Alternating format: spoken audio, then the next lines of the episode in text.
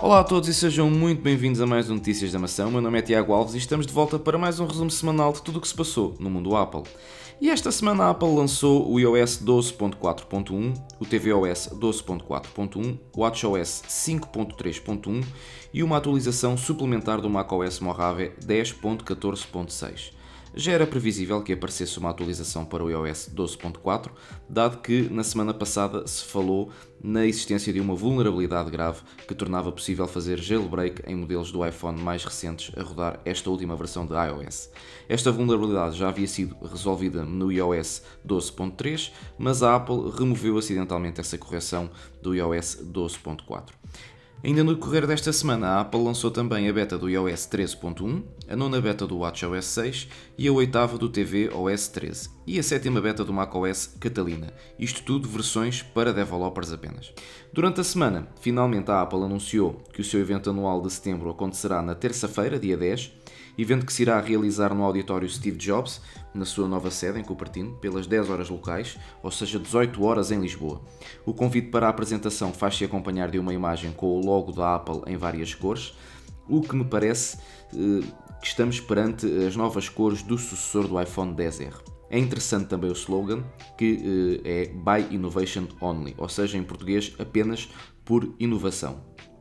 E agora vocês certamente devem se perguntar o que esperar eh, deste evento da Apple no dia 10 de setembro.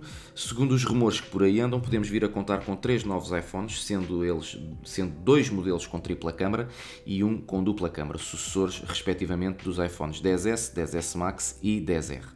Também são esperados dois novos modelos do Apple Watch, de cerâmica e titânio, bem como também se fala na possibilidade de serem apresentados eh, novos MacBook Pro de 16 polegadas e novos iPads.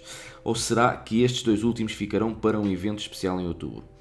Cá estaremos para vos contar tudo. Marquem já na vossa agenda o dia 10 de setembro e fiquem bem atentos ao nosso site em atapple.pt pois irão ser os primeiros a saber de tudo o que a Apple tem para nós, eh, amantes de, de, Apple.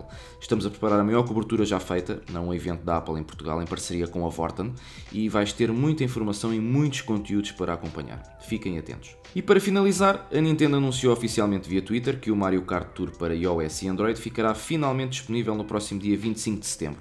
Desta forma, o tão aguardado título da empresa nipónica terá essencialmente a mesma qualidade e diversão dos restantes da saga Mario Kart.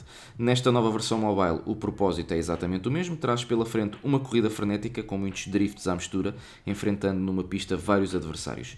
E aqui deverás coletar e utilizar os vários items existentes para te manteres no pódio até à reta final.